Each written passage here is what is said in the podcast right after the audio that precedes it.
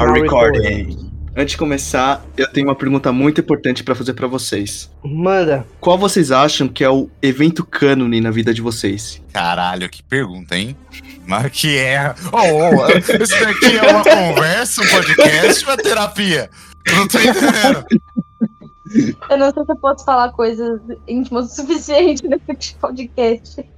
Por exemplo, todo o multiverso do Tito tem o Tito. Ah, e você mandou pra mim assim de graça. Mas você é primeiro, bonzão? Eu. Cara, eu sinto que todo Shoit de todo o multiverso já prendeu a cabeça na cadeira. Todos, sem exceção. Sem exceção, e minha mãe teve que ir lá tirar. Pra mim, todos eles passaram por isso. Todos eles ficaram presos, mas todos eles saíram de jeito diferente, sabe? Essa é, a for- essa é a, a divergência do seu, do seu mundo. Então, é porque eu prendi a cabeça, e aí, primeiro, que a professora tentou tirar, entendeu? Em algum universo, isso aconteceu, e ela conseguiu. Em algum universo, a sala não teve que se deslocar de lugar pra continuar a, sala- a aula enquanto eu ficava na sala sozinho com a cabeça presa, entendeu? Em algum, em algum deles, o diretor conseguiu tirar. Porque todas as pessoas foram até a sala de aula tentar tirar, só que só minha mãe conseguiu. Antes de tentarem chamar os bombeiros, né? Então, em algum multiverso, em algum universo, os bombeiros tiveram que ir lá e tirar minha cabeça da cadeira. Ô, Shoit, Cara. eu acho que o seu evento cânone devia ser ir no Anime Friends sozinho. Aí eu não fui completamente sozinho, tá? Tem essa. Ah, meu Deus. Eu fui em caravana com, com uma galera aí. Ah, tá bom. Ah, tá, tá. Então não foi tão ruim Uhum. assim. Uma Sei. galera, as vozes na cabeça. Cara, pensando, pensando nessa linha, tipo, prender a cabeça, eu acho que tem uma parada. A parada é que tem que se desgraça, né? É que tá. Não, não, não pode ser algo bom, tipo, pô, caralho, em todo o universo eu ganhei um milhão de dólares. Não, isso não aconteceu, entendeu? E não vai acontecer. Pra mim, seria deslocar o joelho. Eu acho que Nossa. em todo o universo eu desloquei o joelho. Eu Não tenho tem um. Renato sem ter o joelho deslocado. Não, não tem. Todos eles, todos eles sofreram luxação. Uns fez cirurgia, outros não, mas teve problema, tá ligado? É isso aí. O Entendi. joelho dos caras não funciona. Dos caras, eu. Cara, seguindo essa linha aí, eu acho que todo Enzo fudeu o pulso carregando alguém que ele gosta nas costas, mano. Eu tenho certeza. Isso é um ponto muito especial. Específico. É porque foi um, evento, foi um evento que me moldou de muitas formas diferentes, cara. Então eu acho que toda versão minha teve que passar por isso, cara. E cada um foi uma pessoa diferente, né? Foi isso. Cada um foi num lugar diferente também. O meu, no caso, foi na frente da Global, que foi pior ainda. Nossa. Nossa, eu não tenho zero ideia do que pensar. Você me pegou muito de calça baixada. De calça baixada é difícil, mano. Que que é isso? Nunca ouvi isso antes. Em, em todo o universo, o Tito é pego de calça baixada. É assim. não, ironicamente. Ai, cara. Acho que pode ser essa aí mesmo, tá tudo bem. Ai, cara, que horror. E a Nicole? Nicole é só um fantasma do meu lado, ela não conta com participante. Ah, então tudo bem. Ela, ela aparece esporadicamente. Em todo o universo, ela aparece Ela esporadicamente. participa praticamente em algum momento. Nicole é o Louro José desse episódio, né? Rapaz. Ô, calma aí, você confundiu agora o mascote, amigo. É que é tudo igual. Cara, não é tudo igual. Você tá confundindo um papagaio com a porra de um rato, cara. Mano, eles são iguais pra mim, velho. Você vai falar algum- alguma coisa? Isso é Meu Deus, cara. literalmente, um- Que... sei lá, homofobia, né? Então tá, vamos começar? Uhum. Bora. Um, dois, três e. Bom dia, boa tarde ou boa noite, entusiastas de plantão. Aqui quem fala é o Fernando Schoit. E aí, meus lindos, como vocês estão aqui? É o Tito. E temos hoje. Posso falar três ou dois convidados? Dois e meio. O primeiro é, participou com a gente há bastante tempo. Ele tá um tempinho fora, que é o Enzo. Participou do episódio de Avatar. E qual foi o outro? Foi do What If. What If, isso mesmo. Oi, gente. E eu também tô em parte com a Nicole aqui do lado, que também participou do episódio do Avatar. Sim. E outro convidado é o Renato, que participou com a gente do episódio de Pânico 6. E aí, galera, bom? Ah, e também do Claro. episódio de Mario, né? Sim, falamos de Mario. Pouco tempinho atrás esse. E hoje vamos falar sobre o filme Homem-Aranha através do Aranha-Verso. Ai, dá pra ouvir o seu silêncio, mãe. Aí, ó. Eu zoei a tua onda, né, mané? Mãe, qual é? Ninguém da minha idade fala essas coisas. É que pra mim é difícil ver o meu homenzinho que agora não é mais menininho, sabe? É. Por anos eu cuidei daquele menininho.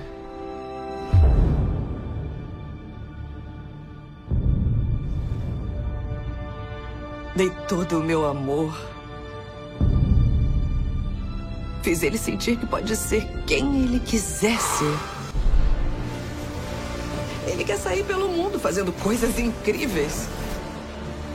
Mandou bem, garoto. E o que mais me dá medo Te amo, Miles. É não cuidarem de você que nem a gente. Miles! Quer dar uma volta? Aonde quer que você vá, tem que prometer que vai cuidar do menininho por mim. Não deixe ele esquecer de onde veio. E nem duvidar de que ele é amado. E nunca deixa ninguém dizer que ele não pode ser quem ele quiser. Promete pra mim, Miles. Eu prometo.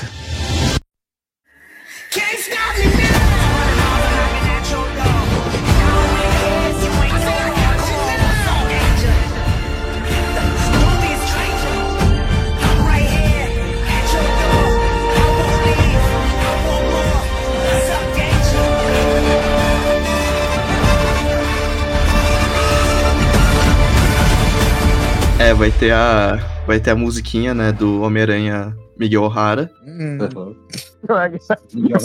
botar do, do, do Gatuno, que é só aquele Growler.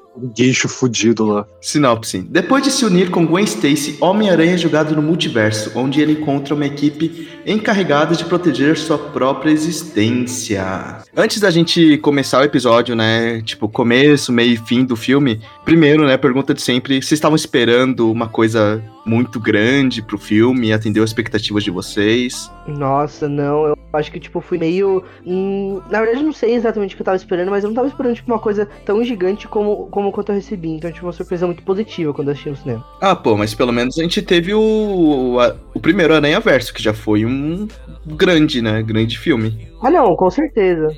Antes de eu começar a ver, tipo, o pessoal falando disso na internet, eu tava com, tipo, a mesma. Eu acho que a mesma, tipo, receio que muita gente que tava, que era tipo, mano, vai ser muito difícil esse filme alcançar, tipo, o mesmo ápice do primeiro, sabe? Tipo, é uma barra muito alta pra ele bater. Só que, cara, superou muito, tipo, foi muito. Não só foi tão bom, quanto foi muito além. Ele faz o primeiro filme parecer um rascunho, cara. É bizarro, bizarro. Então, Na faz o primeiro filme para ser uma, uma prequel, mano. Tipo, parece que é Ah. só uma base só. Bizarro, bizarro. É, se bem que tava sempre planejado pra ser tri- essa trilogia, né? Então era sempre, tipo, o primeiro filme mais essa parte 1 e parte 2, né? É, só que mudou os diretores, né? Tipo, agora é uma equipe criativa um pouquinho diferente, eu acho. Lógico que o, o Phil Lord e o Chris Miller estão aí. Ou é o contrário, eu sempre confundo o nome dos dois. Só, só que essa equipe de diretores desse filme vai continuar pro próximo. Porque eles meio que já fizeram tudo junto, né? Eu acho. É, então, tem algumas cenas que não estão nesse filme que eu acho que podem estar no segundo filme, né? Cenas que eles colocaram no Twitter, assim, não sei se vocês estavam acompanhando. Uhum. Tinha uma cena que, que eu vi o pessoal comentando bastante, que, que era uma cena de perseguição do, do Homem-Aranha do PS4 perseguindo o Miles Morales. Tinha um trecho, Caraca. assim, do filme e não tava. Eu não sei se tiraram, se eu vou botar no próximo. Então, É. é. que pode ter tirado só, né? Porque parecia que. Eu vi essa cena aí, tipo, parecia que era o Uhum. mesmo ambiente, sabe? Então pode ser que tenha sido só removido mesmo. Então, mas o ambiente era na rua, parecia muito o universo do Miles, aquele, em que ele tava sendo perseguido. Versus Mario. assim, o universo do Mario. Lá mesmo. Meu Deus, cara. Eles colocaram, eles traduzindo como Homem-Aranha com insônia, né? Aqui no Brasil. Homem-Aranha com insônia, Mr. Maniac. Eu jurava que ele ia entrar na equipe do Miguel O'Hara pra perseguir ele, quando eles foram lá pro universo dele. Então, né, ele apareceu tipo, uma cena muito curta, tipo, é só aquela parte que eles estão mostrando os vilões mesmo capturados, ele tá no meio só. Uhum. Eu, eu- eu não esperava isso, não, porque pra mim era muito cara de easter egg, assim. Ele tinha que ser um personagem um pouco mais, tipo, ou, ou- ou mais diferente, ou com mais personalidade, que não seja só, tipo, um Homem-Aranha de videogame, sabe? É, muita gente tava esperando isso de muitos aranhas aqui desse filme, né? Tava com esse hype, assim, É. de ver o seu aranha ali em tela, mas enfim. Mas então vocês concordam que o segundo é melhor que o primeiro, todo mundo. Fica Sim, nessa. sim, com certeza. Não, com certeza.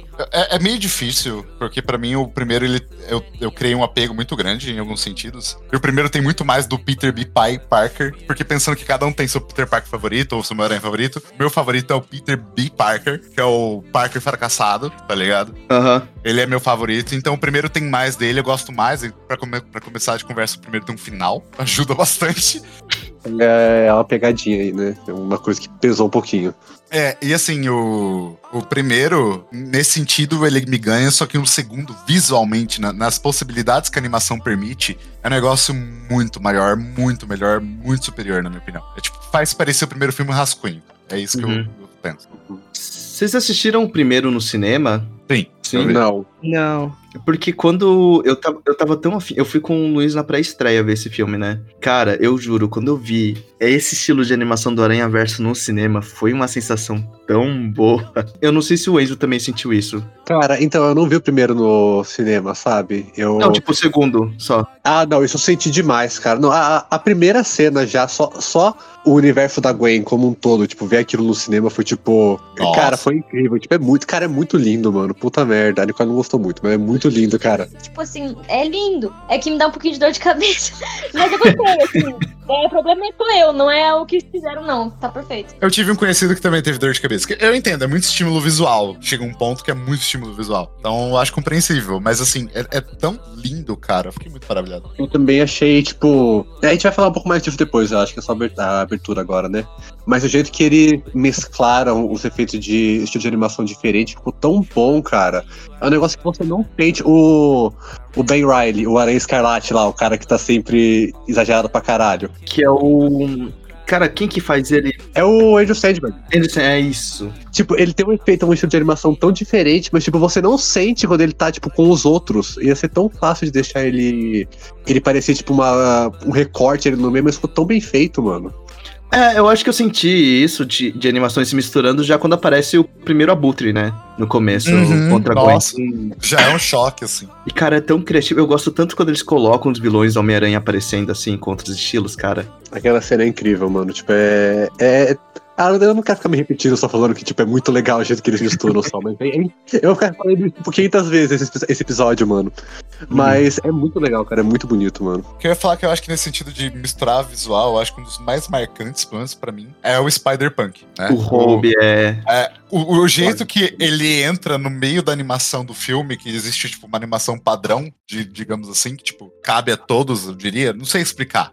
Mas Uhum. você vê que ele é um elemento muito externo. Igual, por exemplo, o Abutre no começo do filme. Só que funciona. Você vê que ele tá ali, você vê que faz parte dali, mesmo ele sendo externo, mesmo ele sendo recorte de papel, de jornal. É, um recorde de revista, parece. É isso, recorte de eu- revista. Cara, é muito Eu- surreal. E ao mesmo tempo ele vai, ele vai de cor também. Eu acho isso muito legal. Como eles fizeram, Sim. trataram os personagens de uma maneira bem diferente, né? E funcionou muito bem. O jeito que eles animaram o, o Spider-Punk, especificamente pra animação mesmo dele, é realmente tipo, parece diferente, não só pelo efeito que tem, mas diferente tipo dos outros personagens que são gravados tipo de um é, de um frame, sabe? Tipo toda a animação dele é um frame é uma coisa, outro frame é outra coisa, outro frame é outra coisa. A dele é gravada em três frames, então tipo a, anima- a imagem dele só muda a cada três frames, então ele parece um pouco mais tipo não travado, mas ele mescla muito bem com esse negócio do dele ser um recorte, sabe? Dele ser tipo fora, acaba dando uma- um efeito muito diferente, cara. É que o Miles também já, já tem um.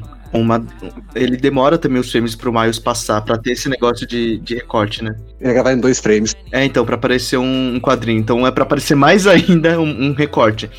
E eu gosto porque eles estão inovando o que eles já inovaram, né? Porque o primeiro Aranha Verso mudou bastante o estilo de animação, né? Das animações aqui em diante, né? Cara, a gente tá vendo. Até a Disney vai abrir mão um pouco pro Wish, né? Que vai sair e já tem um traço um pouco diferente. Uhum, gato de botas, assim. Não, Você vê de completamente a botas- influência, então. Tipo, uma influência tão clara. Tipo, eu vi muita gente falando que parece muito que eles criaram um filme e meio que botaram esse estilo de- um pouco, tipo, no meio da produção, sabe? Só que, tipo, não dá. Tipo, é, mudou tanto o filme, cara. Aquele filme não seria tão memorável se não fosse esse estilo, sabe? E o Intergalactic também tava usando isso logo depois de Aranha Verso. Não sei se alguém assistiu. É, é. O Intergalactic é, ficou ainda mais, muito óbvio até a inspiração, assim, eu achei. Uhum. As cores também que eles usam, né? Tanto que tava muita gente falando que o, o, o filme do Mario era um dos últimos respiros, assim, que a gente ia ter dessa animação 3D mais convencional. É, eu, eu Cara, não acho eu não isso. Oi? Não, eu falei que eu não duvido disso. Tipo, talvez não seja o último, mas com certeza vai ser, tipo, uma. Vai ter, tipo, muito mais variedade, sabe? Vou começar a pender muito mais pra um lado, sabe? Cara, eu acho que isso vai depender muito das respostas. Tipo, querendo ou não, Mario foi um grande sucesso e eu acho que, tipo, vai ter um Mario 2 e vai ser no mesmo traço, tá ligado? Mesmo Uhum. estilo. Só que, por exemplo, vai depender muito das respostas de elementos agora, que vai sair da, da, da Pixar, que pelo jeito vai ser uma bomba. É, então. hum, É outra, história, outra história isso aí, né? Depois eu, depois eu falo um pouquinho disso. Sim. E, e o próprio Wish da Disney que vai sair esse ano, que, que tem um traço diferente. Então, se esse filme da Disney, que já tem um traço um pouco diferente, for bem recebido, eu acho que sim, aí pode dizer Cara. que vai rolar uma mudança. Eu não sei se sou eu, mas aquele Wish parece tão feio. Eu não sei, tipo, não parece tão um traço bem, tipo. Não parece um traço diferente, parece que tá, tipo, no meio do processo de renderização, Então. sabe? Eles. É, só um adendo, né? Não é pra entrar muito nesse assunto. Só que, tipo, o Elementos tentou fazer o que Aranha Verso fez com êxito. É isso. É, tipo, um. certo, Cara, a, a, quando eu vejo, tipo, o, o fogo e a água, tipo, junto na mesma cena, parece tão errado, cara. Tipo, não, não mescla, não mescla. A, a história do filme toda é sobre, tipo, elementos devem se misturar. A animação não tá passando esse efeito pra mim. Eu discordo. Eu concordo com a voz racista da menina, mano. Eles não devem se misturar. Eu- Não. Que horror. É os Utopia 2, né, que estão fazendo agora. Pior ainda, ela mata uma pessoa de tocar nela, cara. Tipo, é muito pior. Enfim, mas eu, eu queria falar que essa parte da Gwen, além de, tipo, realmente realçar, assim, o que vai ser a animação e ter esses quadrinhos passando já, né? Cara, ô, vamos falar, o arco dela com o pai dela é uma coisa, né? Sim, e, e é Nossa, justamente muito quando você, por exemplo, quando a gente pensa que o filme não tem final, eu até entendo quem ficou frustrado por causa disso, mas o final do filme, tecnicamente, se- eh, não sei se a gente pode falar, tem spoilers aqui? Não tem, né? Não tem. Não, não tem spoiler, não. Então tá bom. É, porque se for ver, o filme não é tanto assim do Homem-Aranha, é, mas a história que é contada de começo, meio e fim é da Gwen. Quer dizer, quando eu falei de spoiler, eu tô falando que, tipo, pode falar spoilers no caso, né? Não, não, sim. Me confundi aqui, tá, vai. É. E, não, isso que eu ia falar, tipo, o, o filme, obviamente, como era um protagonista e tal, mas a, a história que é contada com começo, meio e fim é a história da Gwen. Não é do Miles. Do Miles ainda Uhum. tem um fim pra ser contado. Aham. Eu tava com muito medo dela morrer nesse filme. É porque assim, a gente tem que entrar agora que os filmes eles estão tendo reconhecimento de que tem o bafafá da internet. Então eles têm noção de que quando eles falam, ok, isso aqui vai ser uma continuação e tal, eles têm noção de que alguns fãs têm, têm essa impressão de que, ok, que personagem vai morrer, né? A gente já falou disso aqui no episódio, por exemplo, obviamente, teve todo aquele negócio de Guerra Infinita, aí teve o marketing de Toy Story 4, não sei se vocês se lembram dessa época Nossa. que ficavam falando: olha, gente, Toy Story 4 vai ser que nem Guerra Infinita, sabe? É devastador. Vocês se lembram disso? Vocês se lembram Aham. desse marketing? Nossa. Lembro quando saiu Carros 3 e tava todo mundo com 100% Nossa. de certeza que o McQueen ia morrer, cara. Que ele parece cara. capotando, né? No, no trailer. Ele morreu? Não, é só, tipo, eu tava com certeza absoluta de que ele ia morrer por causa do trailer, mano. Aham. E Guardiões da Galáxia 3 também brinca disso, né? O filme todo ele fica Sim. brincando, ei, quem vai morrer? E esse filme eu senti um. Eu não senti tanto, mas eu tava com uns negócios um pouquinho pé atrás. Antes de entrar no, no cinema, o Luiz me falou, cara, certeza que a Gwen, Gwen vai morrer. Eu falei, não, se alguém vai morrer, eu acho que vai ser o pai dele. O, o bom, assim, ninguém, ninguém morreu por enquanto, né? Então, tá, Mas é- indo. Eu posso já entrar no ponto principal, assim, da história? Pode, pode, vai lá, vai lá.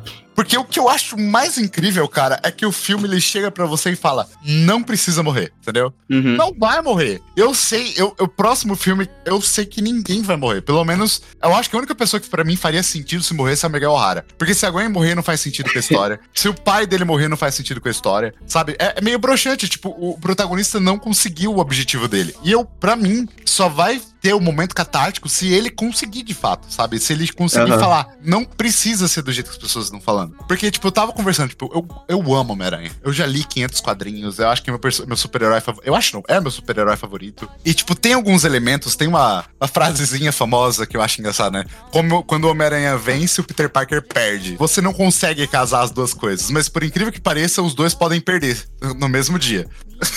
e, e é, é muito. E aí é muito legal porque o Miles fala: o Homem-Aranha consegue fazer as duas coisas. Dá pra ele salvar o dia e salvar a pessoa que ele ama, e salvar aquilo, e salvar a vida social, e salvar não sei o que, entendeu? Tipo, um ponto muito grande da história do Homem-Aranha, em todo, todas as histórias de quadrinhos dele, é sempre que o Peter Parker não pode estar feliz no final. Se ele tá feliz, Não, é. feliz, sempre que ele tá com uma família feita, ele tá casado com a Mary Jane, ele tá com filhos, dá uma merda. Tipo, sempre, cara. Teve uma. Eu não lembro quando que foi, foi uma bem antiguinha já, e eu não lembro dos detalhes exatamente, mas eu lembro que ele vem, ele fez um acordo com o Mephisto pro filho dele não, a filha dele não nunca ter nascido pra tipo salvar alguém. Ele nunca ter casado com a Mary Jane. Porque. Enfim, todo mundo sabe quem é o Peter Parker, né? É basicamente o, o último Homem-Aranha. Todo mundo sabe falar, que é o Peter é. Parker, e aí ele tem que sacrificar a- o relacionamento com a Mary Jane pra, pra continuar no anonimato. Pra Sim. voltar a merda de novo, porque esse é o ponto do Homem-Aranha. O Peter não pode estar feliz. Inclusive, acho que aconteceu alguma coisa num quadrinho bem recente, é que eu não tô acompanhando, mas eu vi umas coisas no Twitter que acho que aconteceu alguma merda de novo. Que a Mary Jane tá contra o cara e tem filhos também com o Paul, é. E os filhos eles deixaram de existir por algum motivo. Então, é, você tem esse, esse lado trágico, né? Que tanto se você for parar, quando esse filme sair, tipo, na internet mesmo, das maneiras que quiserem sair, é, vai ser muito louco, porque todo mundo vai pausar pra ver todos os eventos canônicos que aparecem lá naquela cena. E eu já vi no Twitter que, tipo, aparece um com o Spider-Punk e deixa de ser o Spider-Punk, né? Que é o arco do Homem-Aranha quando ele não quer mais ser Homem-Aranha, porque ele vê que é uma desgraça ser Homem-Aranha. Fizeram, fizeram um compilado de eventos cânones que acharam naquela cena, né? Os Aham. eventos cânones eram a Gwen Stacy, que, a Gwen Stacy que dita essa regra, né? Quando a Gwen Stacy se apaixona pelo Homem-Aranha, ela morre. É, alguma coisa ruim acontece, ela fala, né? Alguma coisa É, ruim acontece. É, algo ru- é tipo assim, uma coisa muito ruim acontece com a Gwen Stacy. A gente sabe o que é, né? Hum, Então, tipo assim, a gente sabe que já é um empecilho pro relacionamento do Miles. Se a Gwen se apaixonar pelo, pelo Homem-Aranha, se ela ficar com o Homem-Aranha, a gente já sabe o que vai acontecer com a Gwen Stacy. O capitão da polícia morre. Em vários momentos, o Homem-Aranha, ele deixa de ser o Homem-Aranha, né? aham. Tem essa cena, assim. No cânone do Peter Parker, B, é, Peter B. Parker, tem a cena que ele se casa. O casamento com a Mary Jane especificamente é um ponto, tipo, bem grande da história, tipo, de uma boa parte dele, sabe? Não Uhum. que dê certo nem nada. Eles... Não é o casamento, eu acho. É só, tipo, a estabilidade desse casamento, desse relacionamento, sabe? Ele tem. Ele fica estável no relacionamento por um tempo. Mas assim, eu, eu gosto como eles justificam bem o porquê a Gwen vai pro lado do O'Hara, né? Ela quer fugir no universo dela. E principalmente ter essa relação dela com o pai que quer caçar ela. Que é uma Nossa. relação que, assim, a gente já conhece o Capitão Stacy de outras obras, né? Só que eu gosto como eles mostram na tela a parte da Gwen Aranha, né? Que é muito legal, essa parte do Peter Parker. É porque, que- querendo ou não, no universo da Gwen, como ela é Homem-Aranha, quem morre é a paixão dela, né? Que a gente é um amigo dela e tal, mas dá Uhum. pra entender que, tipo, tinha uma paixonite dela ali com, com o Parker do universo dela e o, e o Parker do universo dela foi de base. Foi, foi de. Entendeu? É só a troca de papéis. É, e não é o Peter Parker agora temendo o, o sogro dele, né? O, o Capitão Stacy caça ele, mas ela temeu o próprio pai caçar ela. É. Pô, é muito foda. Uhum. E quando o pai descobre também é uma cena muito boa, cara. Toda cena que, que tem esse, essas conversas de parentesco dentro do filme é muito, muito bem feito. A relação familiar, né? O Miles com o pai, Uhum. o Miles com a mãe, a Gwen com o pai. Pô, é realmente incrível. E, o- e o Miles com o pai já é uma coisa que é um dos meus pontos mais fortes do primeiro filme. A Sim. cena que o pai dele tá conversando com o Miles, que é o ponto em que o Miles ele acaba controlando os poderes dele, né? Porque lá no primeiro filme ele não consegue controlar, eles prendem o Miles na cadeira, e aí só quando o pai dele conversa com ele que ele tem aquela cena que ele pula do prédio e tal. Nossa, fantástico. E ainda assim, cara, esse como é que esse filme consegue. Eu tô, eu tô arrepiado aqui, família. Como é que esse filme consegue ser melhor que uma obra-prima? Vai se fuder? Como? Me explica, de verdade, não sei. Porque a cena que a mãe dele conversa com o Miles, nossa, eu achei tão bonito. Porque assim, a gente tem esse problema, né? Porque agora o Miles já tá há um ano como Homem- como Homem-Aranha, né? Uhum. Então tem esse problema do Peter Parker e com o Homem-Aranha, né? A vida dele com, com a vida do, do Parker. Mas é um problema que a gente não via muito pela visão do Peter Parker, porque o máximo que dava conflito era com a Tia May, né? Sim. E agora ele tem os, os dois pais ali presentes, ele tem que. tem as notas da escola e tudo mais. Eu acho que são outros tipos de problemas o do Miles. Ele tem que equilibrar melhor a questão familiar, porque, querendo ou não, o Parker, beleza, ele tem a tia May, mas ele consegue equilibrar a tia May, porque ela querendo, ela é sozinha, tá ligado? Uhum. E a família do Miles é a família latina, vocês viram? Eles estavam dando uma festa pro cara ser promovido, uma festa, sei lá, com 50 pessoas. Churrascão de família, né? É, pois é, mano, é outra pegada. Então, e a cena em que a mãe dele conversa com ele é tão bonita porque eu já vi essa cena no trailer e consegui me emocionar no cinema. Nossa, é, é, é incrível, cara. Nossa, eu acho que a relação do Miles com a família, assim, é provavelmente uma das coisas mais legais, assim, que eu já vi, sabe? Porque eu olho para pros pais dele, assim, e a gente, nós somos latinos, né? Eu acho que, tipo, facilmente a gente conseguiria se identificar, sabe? Com aquela mãe super protetora, né? Que ele é mais rígido, assim, mas da mesma forma ele continua amando a gente. Enfim, eu acho que dessa forma, assim, eu vou me identificar bastante. Eu acho que por conta disso, a gente consegue se aproximar ainda mais do Miles que no filme anterior, né? A gente entra bastante nesse filme, acho que até mais do que no filme anterior. A gente vê outros lados, outras facetas do próprio Miles em si, um pouco é, das relações dele com as outras pessoas, de, das relações dele com ele mesmo. Eu acho que isso é muito importante, né? A gente vê as relações dele com ele mesmo também. Porque ele fala, né, ao longo do filme aí, vai, tendo, vai explicando o porquê que ele tecnicamente não deveria ser um Homem-Aranha e tal. E ele é muito bem resolvido. Eu acho que esse é um ponto bastante positivo do Miles, né? Ele ser bem resolvido. Isso fica bem claro pra gente no filme. É, só que assim, uma coisa que que me arrepiou bastante também, que vai entrar na questão familiar também, é a primeira cena do Miles como Homem-Aranha, né? Porque deu um arrepio tão grande, porque a gente viu muito pouco do Miles como Homem-Aranha, né? O Miles como. Nossa, eu tô me confundindo tudo. O Miles como Homem-Aranha ele aparece faltando 20 minutos pro primeiro filme acabar. Ele passa Sim. quase o filme todo, assim, tentando ser Homem-Aranha, e quando ele pega o traje, é no ato final, quando eles já estão no, colis no colisor, colisor, né, que eles estão. Colisor. Uhum, é. E é quando vê ele em ação, realmente, tipo, como amigão da vizinhança, conversando com o pessoal.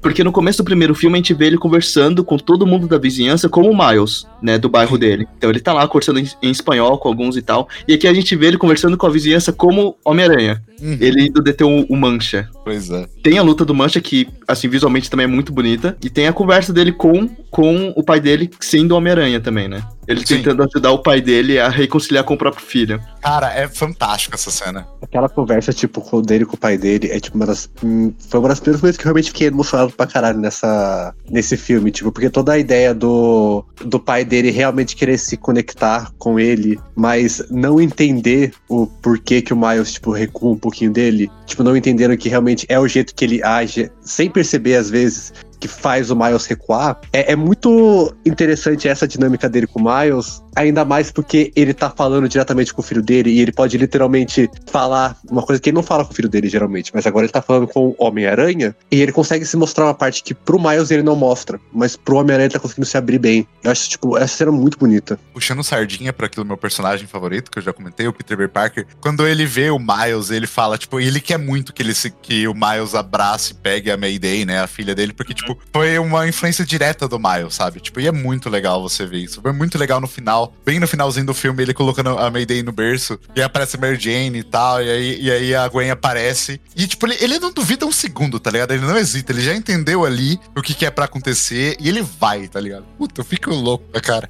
Muito maravilhoso, velho. Coisa que já tá no primeiro filme, né? Porque ele tem esse receio com o Miles até o momento em que o Miles ele acaba superando as expectativas do, do é, Peter B. Parker.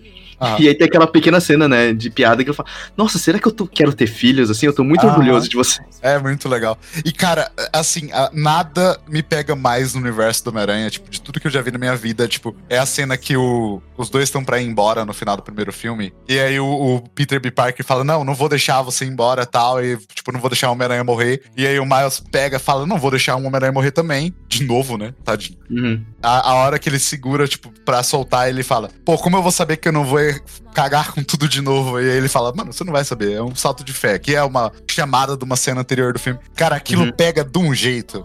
Ainda mais quando você lembra da história que você viu do Peter B. Parker. nossa, eu vou, vou vontade de chorar aqui, só de pensar, eu fico muito emocionado. Desculpa. Mas é, cara. Mas é ele louco. brinca com, com esses ritmos, assim, com comédia junto com drama, de uma forma que, por exemplo, logo antes de ter essa conversa com o pai dele, já é a luta contra o Mancha. E o Mancha é um personagem que é um super caricato. Super caricato, não, ele é muito engraçado no começo, já quando ele aparece, assim. Uhum. Rouba de carisma muito grande. Inclusive, essa luta tem uma a, a cena que mais me fez rir no filme inteiro, que foi quando o Mancha, sem querer, puxa o pai do Miles junto com ele pro portal. E por um, por um único frame tem só a cara do, do, pai, do pai do Miles na tela, olhando em choque. É por tipo, um frame, é muito rápido, cara. Gente, Sim. E também tem aquela cena quando eles estão tendo a conversa, né? O Mancha contando a história dele todo.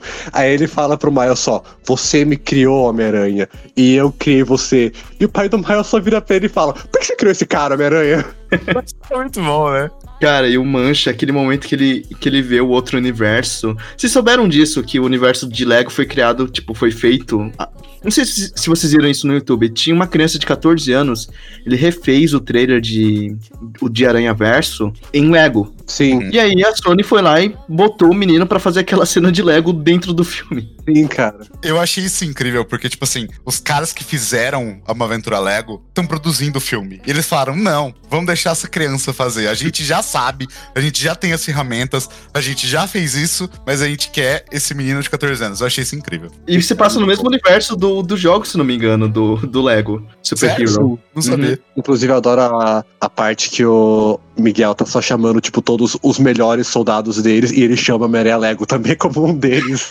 Lógico. O romance que tem do, do Miles com a Gwen é uma coisa tão natural, assim, sabe?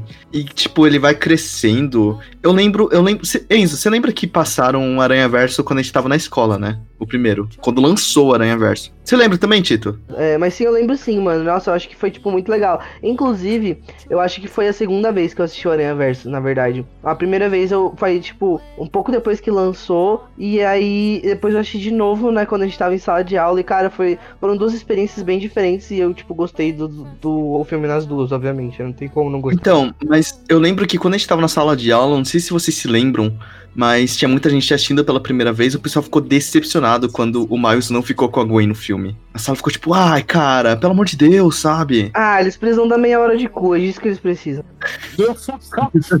ah, cara, é um slow burnzinho, Não, mas, é, cara. mas o, o, o que você falou também Oi. era só, tipo, a- era só tipo o churume da sala também, né, cara? Era só o pior pessoal, cara. Pô, a sala fez um complô assim, subiu uma gente. Eu lembro que a Ellen ficou muito brava nessa cena, cara, quando, quando viu isso.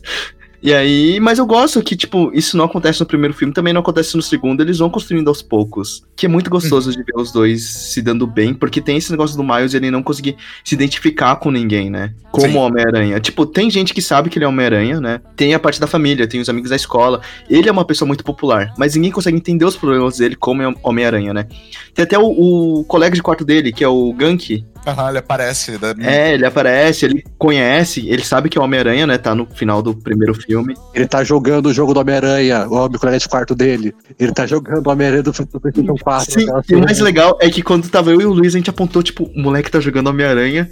E aí, acho que foi algum anúncio que falaram que a gameplay de Homem-Aranha 2 tá no filme de Aranha Verso. E todo mundo meio que já sacou que cena que era, né? Uhum. Mas eu achava que era do primeiro jogo, o que ele tava Não, jogando. é, é do segundo, cara. Nossa, o loucura. É, então. E faz muito sentido, tipo, ter um jogo do Homem-Aranha dentro do universo do Homem-Aranha, né? Ainda mais porque o Homem-Aranha deles morreu, então eles podem usar a- o rosto do Peter Parker mesmo. Aham. Meu Deus, Esse ponto pesado. também. Porque o Homem-Aranha é um herói que, tipo, tem os quadrinhos dele dentro do, do Homem-Aranha, né?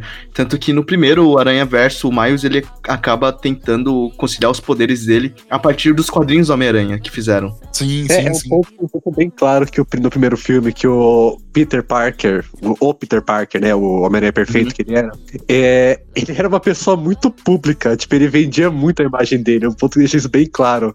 Tem- Tinha um álbum de música de Natal, cara. É muito, lou- muita loucura. Ah, mas se, se bem que o, o Peter B. Parker também era um pouquinho assim, não era? É, É, só que ele, como? ele fala que ele tentou, mas fracassou, né? Ele é fracassado. Aham. É, mas assim, eu gosto quando eles vão misturando os universos, porque teve uma cena que eu dei uma risada, assim, porque ninguém entendeu a piada direito. Tipo, eles estão correndo, assim, no, no meio do, do cenário, que eles estão indo. de- O Amais tá indo atrás da Gwen, eu acho. E aparece uma marca que é claramente uma Coca-Cola, mas tá escrito só, tipo, cola refrigerante de marca genérica, assim embaixo. Sim, E sim. aí eu dei é. mais risada ainda, porque quando ele vai pro outro universo, tá escrito Coca-Cola. Tipo, Sim. eles têm o direito da Coca-Cola, sabe, pra colocar no filme. Só que no universo não existe Coca-Cola. Então, isso é um ponto que no primeiro filme ele mostra bem. Quando tem a cena do Peter B. Parker pro universo do Miles, no universo do Peter B. Parker, as marcas são normais. É Coca-Cola, é Pepsi, é o Jordans. Mas quando ele vai, ele cai na Times Square do Miles, é tudo tipo um nome diferente. Porque é um universo diferente. O universo do Miles só tem outras marcas só. Tanto que uma, uma eu lembro que uma galera tinha surtado no primeiro filme, falando que o Peter B. Parker era o, era o Homem-Aranha do Tom, Tom Maguire, e tipo, parará, parará. E aí, tipo, nada a ver, né? É só um outro personagem, mas a galera surtou. O primeiro, quando eu tô mostrando a história do Peter Parker, não do Peter B. Parker, o Peter Parker original, ele tem literalmente, tipo, do Peter Parker do universo do Miles, né? Ele tem, tipo, um monte de cena que é diretamente cena do filme do Tobey Maguire. É, foi claramente inspirado, né? Lógico, lógico. Uhum. É, porque no primeiro filme fez parecer que, tipo, o Peter Parker era o Peter Parker dos filmes e o Peter B. Parker parecia mais o das, dos quadrinhos, onde ele tá todo fudido. Uhum. Eu quero um pouquinho falar antes só do Mancha, porque o Mancha é um dos melhores vilões que eu já vi. Eu adoro ele, cara. O, o Mancha é é. incrível de tudo. Tudo, tipo, desde. A introdução dele é, tipo, tão besta. Tipo, dele só sendo, tipo, um cara tá tentando usar os poderes dele pra roubar um caixa eletrônico do jeito mais besta possível e falhando miseravelmente. Até, tipo, ele, ele descobrindo o universo é incrível também aquela cena. Eu adoro que ele aparece no universo do Venom, inclusive, porque eu ri bastante e naquela ele é parte. derrotado chutando a própria bunda, né? É um, é um filme que tem Sim, consciência do, do vilão que ele tá fazendo. Mas é quando ele chega na parte que estão perseguindo ele em Mombatan, ele já virou, tipo, um vilão de verdade. Ele virou, tipo, um monstro, cara. Ele aprendeu a usar o poder dele e ele virou realmente, tipo, um monstro, tipo, sem forma, sabe? Ele não é mais humano. É, é realmente assustador quando ele chega naquele ponto, cara. A animação dele muda, né? Ele fica todo escuro. Ele fica todo, tipo, derretendo. Aí ele fica meio que sem forma. O corpo dele fica mudando constantemente. Aham. Cara, mas agora que, que você citou, eu gosto muito quando eles vão pra, pra lá, né? Pra deter o. É, então, pra deter o. Eles estão indo deter o colisor, não é? Isso. Que tem o. É Pavit o nome dele? É o Pa- Pavit, é o Pavit. Cara, que Homem-Aranha bom, hein?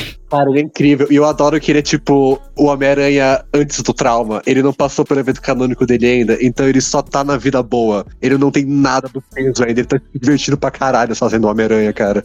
Ele tá meses só como Homem-Aranha, não é? Ele tá há seis meses, cara. Ele não passou por nada. Ele tá, tipo, nenhum trauma. Não morreu. Nenhum tio dele morreu, cara. Tipo, ele tá de boa, mano.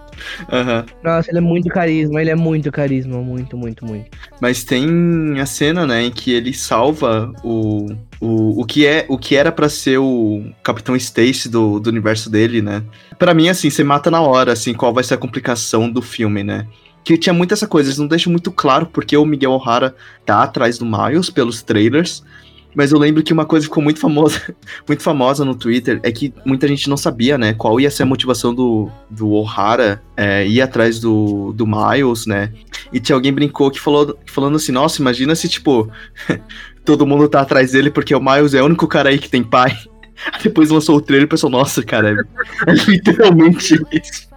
Foda. Eu quero comentar rapidinho aqui que o Pavit, ele é, tipo, um dos Homem-Aranhas, tipo, ele é muito carismático, ele tem muita personalidade. Eu tava vendo umas entrevistas disso e boa parte disso é porque a cena de apresentação deles, eles basicamente pegaram o Karan, que é o ator que faz a voz dele, eles só botaram ele lá e falaram: fala o que você quiser, você é um Homem-Aranha indiano, se divirta. E um monte de piada dele foi só dessa disso, tipo, do cara simplesmente jogando um monte de, do que ele queria, sabe? A piada do chá, do, do Chati, foi daquilo lá, cara. Tipo, e- ele é- foi muito bom, tipo, ele deu um puta trabalho fudido. E logo aí já tem o Homem-Aranha Punk, né, que conquistou todo mundo já. Uhum. Ele é incrível, mano. Ó, a cena que tá ele, a Gwen Stacy, o Pavit e o Homem-Aranha Punk pela cidade, correndo que nem Homem-Aranha, cara, é muito legal, cara, é muito legal. Mano, aquela cena é incrível. Especialmente porque você consegue ver cada um agindo de uma forma. O jeito que eles se mexem, mano, é diferente. Eu tava comentando isso com a Nicole sobre como, tipo, o Miles é muito mais, tipo, de força, de tipo, pega isso aqui e vai pra lá, tipo, bem direcionado mesmo. A Gwen, ela é uma bailarina. E o jeito que ela se mexe, ela se mexe igual uma bailarina, mano, igual uma ginasta. Tipo, é impressionante a forma que ela toma, mano. É muito bom. E o jeito que o Pavit usa o, a teia dele, como aquele. Não é o ioiô, mas aquele, aquele brinquedo lá, é muito legal também, cara. Tipo, é muito diferente. Ele é muito bem animado também, muito bem feito. Uhum. Nossa, eu queria, eu queria comentar só que quando o Spider-Punk tirou a máscara no cinema, né? Tinha um pessoal que tava assim do meu lado, eles olharam e falaram, nossa, que cara é gostoso. Foi só isso, daí eu fiquei, caralho. Né? Foda, realmente. Nossa, e as, as piadas que o Spider-Man Punk faz, cara, são tão. Aquela cena que, tipo, o Miles acabou de basicamente condenar o universo do Pavit. Aí aparece um buraco no meio, sugando tudo. O Homem-Aranha Punk é isso, é basicamente o capitalismo, né, corroendo tudo. Eu adoro a cena logo no começo, onde ele fala, tipo, é. Não te- ele, tá, tá lutando com mancha, aí ele fala, tipo, eu não acredito em trabalho em equipe. Aí o Miles fala, você tem uma banda, cara. Eu não acredito em consistência também. O que mais me deixou empolgado no, no multiverso foi meu aranha favorito aparecer, que é o Homem-Aranha do desenho do espetacular, cara. Aquilo foi incrível, cara. Puta merda. Aquilo foi... Eu tava esperando ele também, mano. E ele tem uma cena de fala, e eu fiquei, nossa, falou. Ele, Ele fala, fala, né? é tipo um boneco, eu falo. Fiquei, meu Deus, ele fala, meu Deus. Cara, é, pra mim, eu, eu adorei pessoalmente a, o jeito que eles demonstraram o Ben Riley, o Aranha Escarlate. Porque eu li, o meu pai tinha um monte de quadrinho deles, e eu li um monte de quadrinho deles, e tem tanta cena que é desnecessariamente, tipo, tensa, que é só, tipo, três páginas de zoom na cara suada dele, com um muro de texto, mano. Eu gostei muito que eles traduziram esse sentimento pra ele, cara, foi muito bom. Tinha um mini Homem-Aranha, Homem-Aranha tipo Gibi, cadê? Deixa eu procurar. Ah, é daquele desenho que eles são todos os Vingadores cabeçudos, mano. É Spider-Man Tibi, né? Que aparece no, no Spider-Verse. Deixa eu procurar. Ele tá muito pequenininho, tipo, em todas as cenas. E eles contrataram ele, então. Tipo, eles contrataram esse mini Homem-Aranha pra, pra equipe, cara. Ele tem potencial, Shoit. Mas todos eles que aparecem, aparece o Donald Glover também, como o Prowler, né? Vamos lá, vamos lá. Literalmente, tipo, tem, tem todo- eu tenho com certeza que o Renato vai falar agora da ligação do Donald Glover com o Miles Morales. Eu vou deixar ele partir. Eu vou deixar Não. ele se divertir com isso aí. Não, fa- fale, fale você, fale você, fale Não, não, você. eu não quero falar disso, quero falar outra coisa. Eu quero deixar você explicar isso aí. É, eu só ia falar que eu adoro como isso aí literalmente tipo, dá aquele, aquela puxada daquela aparição mínima do Donald Do Glover MCU. do, do MCU. O que, deixa, o que deixa entender que ele provavelmente não vai voltar pro MCU, porque aquela versão do Gatuno foi puxada pro multiverso e foi Uhum. parar em outro lugar e foi capturada já. Então eu acho que o Gatuno não vai aparecer no MCU.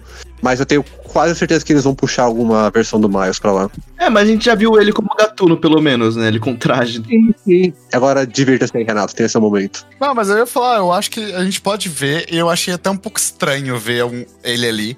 Eu entendo, que nem você falou, pela homenagem ao Donald Glover, pelo impacto que ele tem por causa de uma cena em Community que ele aparece com a, com a roupa do, do, do Homem-Aranha quando tava acordando, e isso criou um frisson e acabou inspirando a criação do Miles de, de outras formas. Então, assim, é muito legal ter ele lá. Só que ao mesmo tempo eu acho estranho assinar com o universo do MCU, sabe? É só um comentário meu. Assinou com o universo do Venom, assinou com o universo do MCU, né? Aham. É, mas, mas vamos entrar aqui rapidinho como isso aconteceu, né? Na época queriam fazer o espetacular Homem-Aranha, o pessoal queria que fosse Donald Glover pra fazer o Peter Parker. Caraca, não sabia disso. Saiu a segunda temporada de Commu- Community, e aí tem a cena que eles, né, ah, enfim, tem todo esse negócio, vamos botar o Donald Glover com a camiseta do Peter Parker. Inspirou a criação do Miles Morales, porque tinha todo esse bafafá do Donald Glover como Peter Parker usando o traje do Homem-Aranha, então quando apareceu na série, bem, foi, e aí o Donald Glover dublou o Miles Morales no Ultimate Spider-Man, e aí acarretou tudo isso, né? Não, então, justamente, eu, eu- eu acho muito legal tal. Tempo fica um pouco estranho pra mim ver essas referências ao universo live action, tá ligado? Então, eu acho que ficou mais orgânico a parte do Venom. A parte que eles vão mostrar os eventos cânones. Beleza, quando tá longe é uma coisa. Só que quando eles foram falar do Capitão Stacy, deu um zoom assim na cara do, do Andrew Andrew Garfield. É, fiquei tipo, ah, sabe? Ficou um negócio meio Looney Tunes, ficou um negócio meio Space Jam, assim. Isso, boa. Ah, deixa claro, eu não estou reclamando, eu acho que esse filme não tem defeitos. Mas é só um. é só um, tipo, um, um- um resvalo ali do que, tipo, pô, isso aqui me tirou um pouco, sabe? Então, tipo, eu até que não tive nenhum problema com isso, porque no fundo, a- claro, tem todas as histórias, tem personagens e tudo isso, mas no fundo, isso é tipo uma história sobre histórias. É uma história sobre, tipo, inovação, sobre querer fugir da norma, sobre, tipo, não seguir os mesmas batidas toda vez, que é que todo filme do Homem-Aranha faz. Segue exatamente as mesmas batidas. E é é uma história sobre isso. Então, pra mim, faz todo sentido eles puxarem todas as versões conhecidas do Homem-Aranha, especialmente dos filmes, porque os filmes são. O, o primeiro você pega, tipo, especialmente o do Tobey Maguire e do, do, do Donald Glover, não, do Andrew Garfield.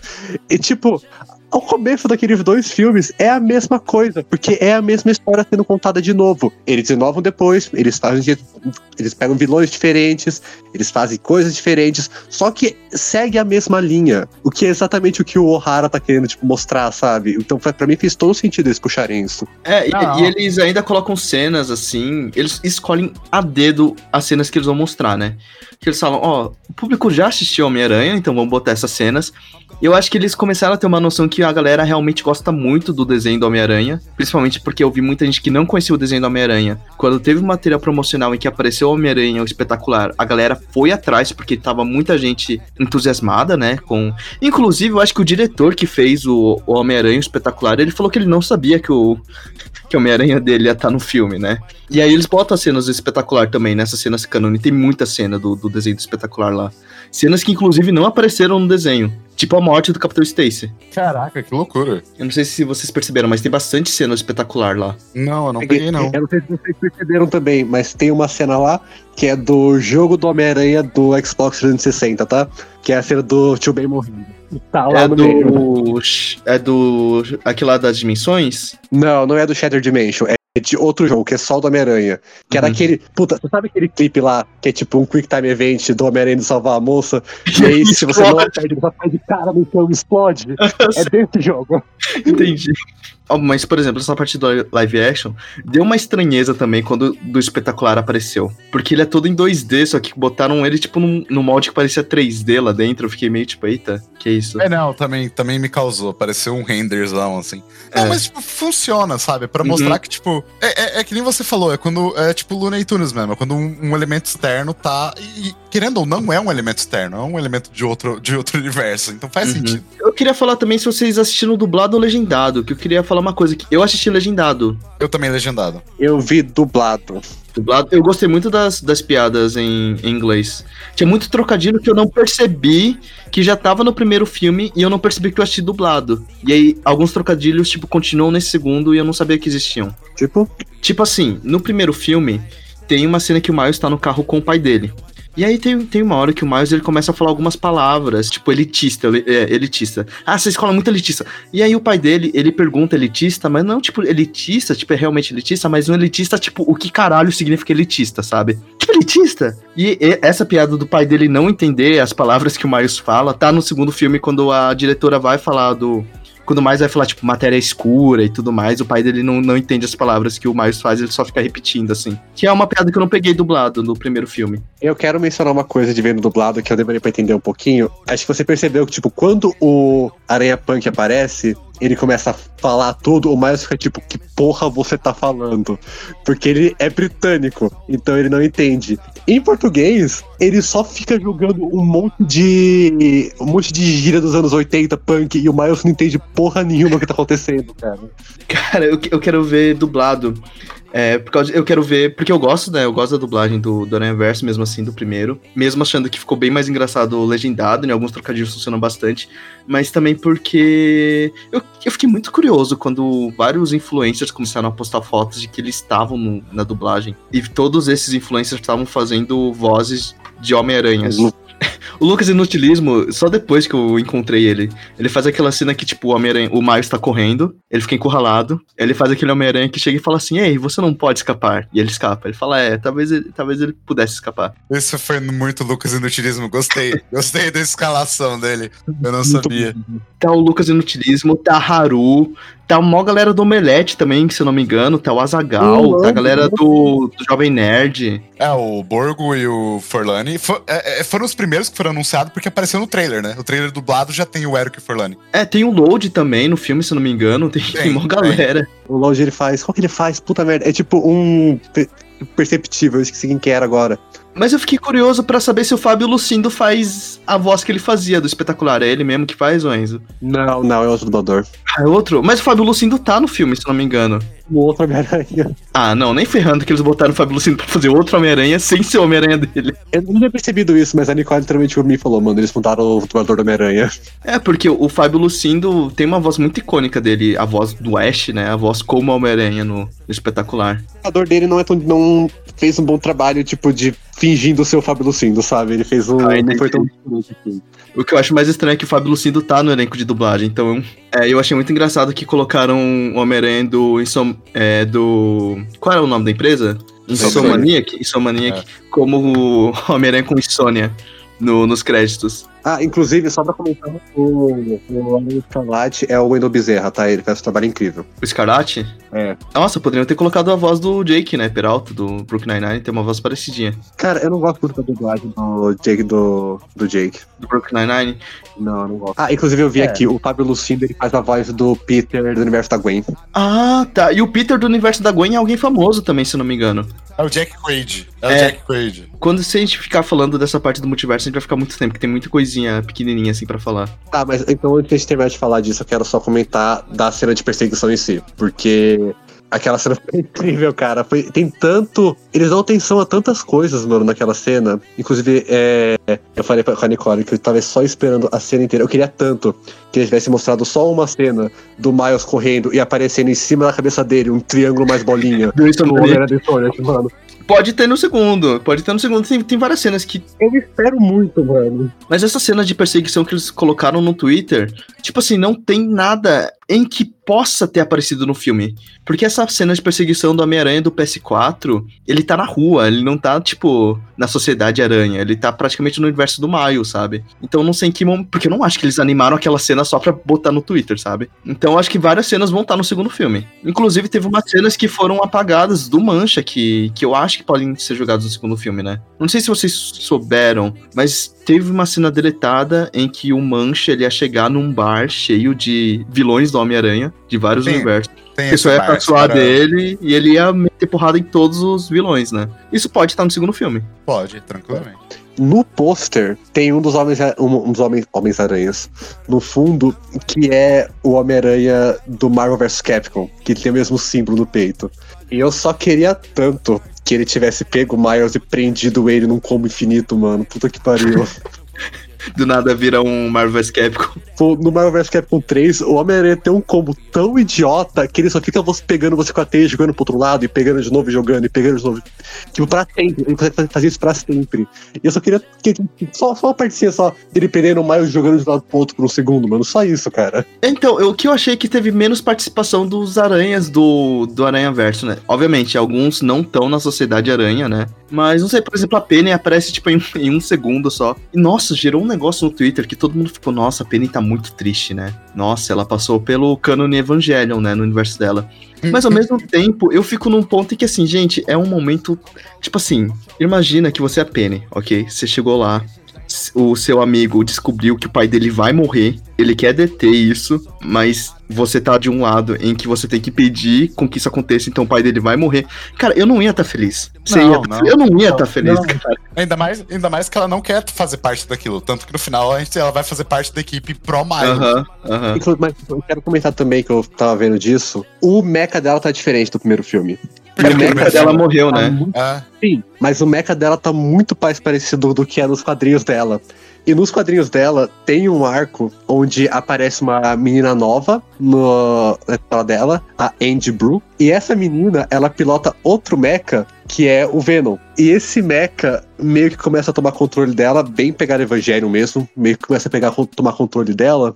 E a tia May da, da Penny vai tentar ajudar ela e o mecha consome as duas. O mecha consome a tia May e a melhor amiga dela. E, tipo, pode ser muito bem que esse arco dela tenha acontecido entre os filmes, sabe? Porque ela tá Uhum. com um mecha muito mais parecido com o das, dos quadrinhos. Então, mas assim, eu senti um pouquinho falta do Noir, do, Penny, é, do Peter Parker também. Eu acho que eu acho que é mais a ideia de guardar pro próximo filme mesmo. É que eles aparecem no Uhum. final, né? É, e também eles iam ter que contratar os dubladores, né? Ia ter que contratar o Nicolas Cage de novo. É.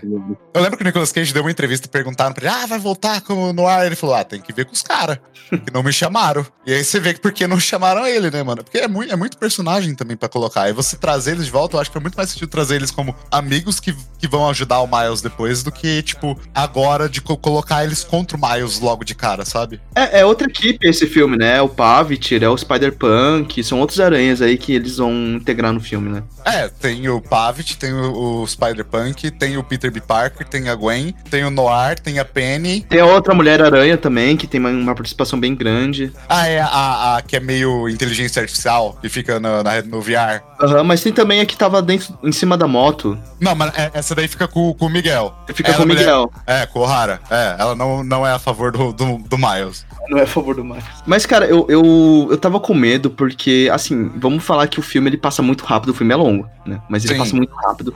Porque agora que eu pensei, depois do multiverso a gente já tá no final. Pois Tipo, é. acaba essa perseguição do multiverso, já, já tá no final do filme. É porque a parte do drama com a família dele leva um puta de um tempo. Mas, assim, é, é a melhor parte do filme pra mim é aquela. a- a- o começo do filme, assim, né? E aí eu tava com medo do filme. Eu sabia que o filme ia ter duas partes, né? Porque quando tava sendo anunciado antes, já tava tipo parte 1 no nome. Eu acho que tiraram, não tiraram, mas tipo, eu, eu tenho quase certeza que antes tava escrito parte 1 em cima do filme. Antes deles começarem a publicar o marketing. Isso, é. Antigamente foi anunciado com parte 1 e parte 2, aí eles tiraram. É, eu vi muita gente que não sabia disso, que ia, que ia ser a primeira parte só de duas. Cara, eu tava com medo, então eu sabia que o filme ia acabar, tipo, num cliffhanger, mas eu tava com medo do filme acabar na perseguição, sabe? Porque eu fiquei, meu, passou muito tempo de filme já. O filme vai acabar a qualquer momento.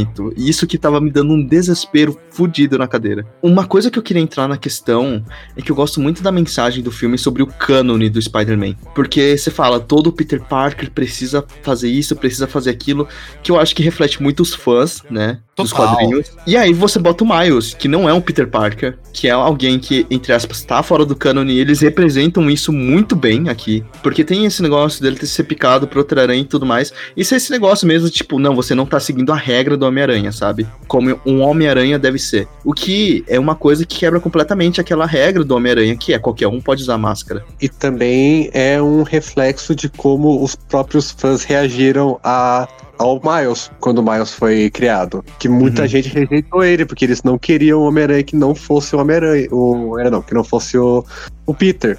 E também por racismo. Mas, tipo, é um reflexo disso, sabe? Aham. Sim, é uma história de mudança? Porque o Homem-Aranha é um dos heróis mais é, mais bem firmados da cultura pop, sabe? Tipo, bem há muito tempo, tipo, antes da Marvel pegar os Vingadores e fazer o que eles são hoje, que é tipo um nome de, sabe, renome mesmo. Antes da Marvel, os Vingadores eram um grupo menor, sabe? Os Uhum. grupos que realmente eram de sucesso dos quadrinhos eram os X-Men, o Quarteto Fantástico e o Homem-Aranha. Todo mundo conhecia o Homem-Aranha. O Homem-Aranha tá tendo coisa na TV desde os anos 70, sabe? Tipo, é um herói muito antigo. Ele fez sucesso no Japão, cara. Inclusive, essa é outra pegada, porque eu adoro aquele Homem-Aranha do Japão, mano. Eles não fizeram Aham. nada, eles só deram o nome O e eles fizeram o que queriam, mano. Muito bom. Enfim, mas é, tipo, é um herói muito antigo e muito conhecido. E é um herói que as pessoas rejeitam muito qualquer mudança dele, mano. Então essa história do cânone é muito forte com isso. Uhum. Porque se você pegar, tipo, a reação que a galera teve com uma história que, na realidade, se você dá a oportunidade, na minha opinião, pode até ser polêmico aqui, é uma ótima história do Homem-Aranha, que é o Homem-Aranha Superior, que é quando o Octopus vira o Homem-Aranha, porque ele toma o corpo do Peter. É Uhum. uma proposta completamente alucinógena, assim, pancada. Eu lembro que quando eu fiquei sabendo disso, a minha reação foi de ojeriza, tá ligado? Tipo, de ódio. E aí, quando um dia eu peguei pra ler, eu falei, caraca, isso aqui é bom, meu irmão. Porque eu, acho amei que história. quando você vê o exemplo contrário, tipo, do que poderia ser Homem-Aranha sendo, não sendo o Peter Parker, que faz muito sentido, sabe? É muito Uhum. bom, muito bom. Então, eu tava com uma teoria antes de entrar na, na- no cinema, porque tava tendo muita discussão de quem seria o vilão, né? Porque eles estavam vendendo o Mancha, só que o Mancha, no material promocional, ele tava sendo vendido como um, um vilão muito bobão, ele de fato é no começo,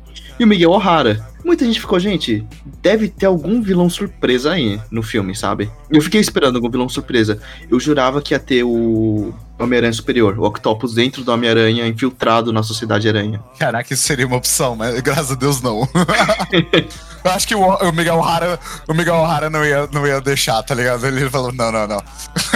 Tem um Homem-Aranha que aparece que, tipo, ele tem uns braços nas costas também. Eu até me perguntei por um segundo se, tipo, era uma pegada do Homem-Aranha Superior, porque, se eu não me engano, ele faz uma, um traje parecido com aquele no final. Só que eu duvido que o O'Hara chamaria um Dr. Octopus pra ser parte da sociedade, né? Acho que não encaixa É, muito não, bem. não, mas eu tava pensando mais do O'Hara não saber que, que era o Homem-Aranha Superior, sabe? Achar Sim. que era um aranha convencional e ele tá, tipo, dentro do corpo do Homem-Aranha. É, mas eu acho que a ideia é mesmo que o, o, o O'Hara é tipo o Homem-Aranha Batman, com poderes, tá ligado?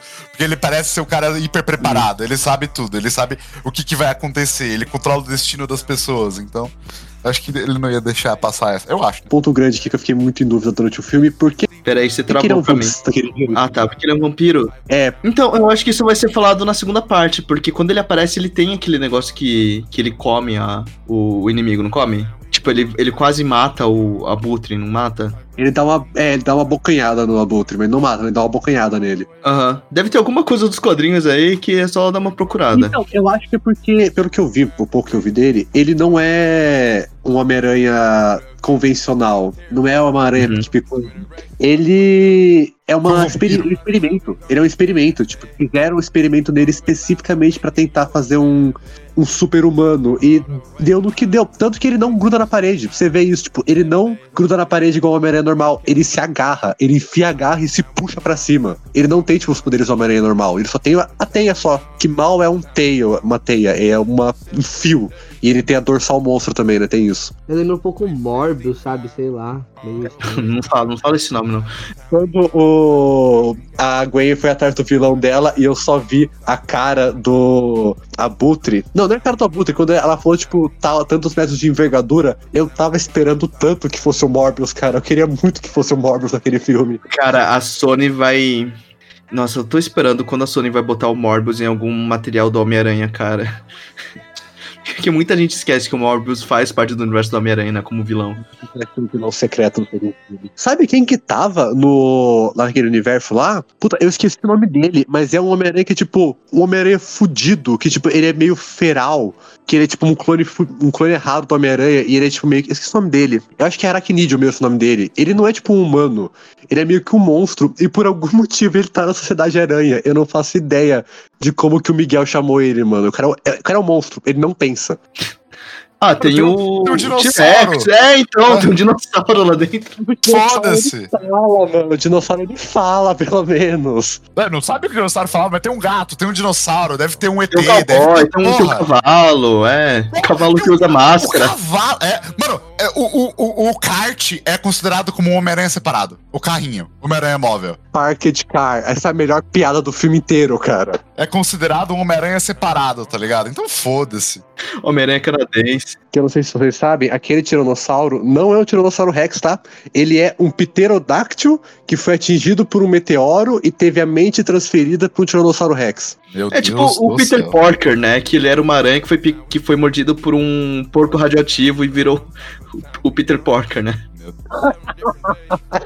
O final do filme. Vocês querem comentar alguma coisa? É. Eu quero comentar muitas coisas. A primeira sendo que por um momento eu achei que o, o tio Arrow tinha simplesmente explodido a cabeça do Miles com um soco.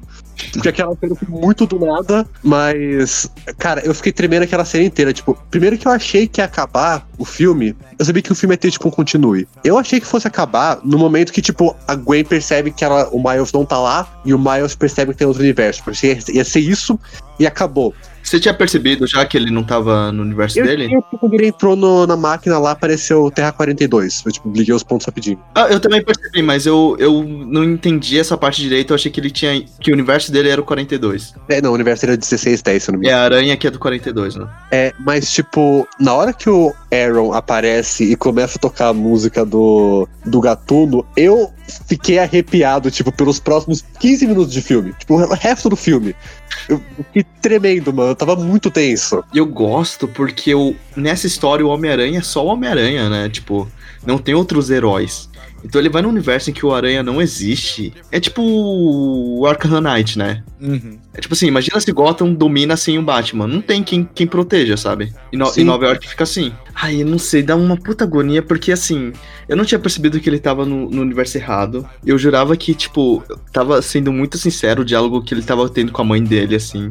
Já tava me emocionando de novo. E quando ela não reconhece o Homem-Aranha, eu não sei, eu fico com tanta agonia quando, principalmente filme de viagem no tempo, assim, o personagem ele volta e ninguém, tipo, reconhece ele. Cara, é uma das piores agonias que eu tenho em filme, assim, sabe? É um, é um pesadelo, assim.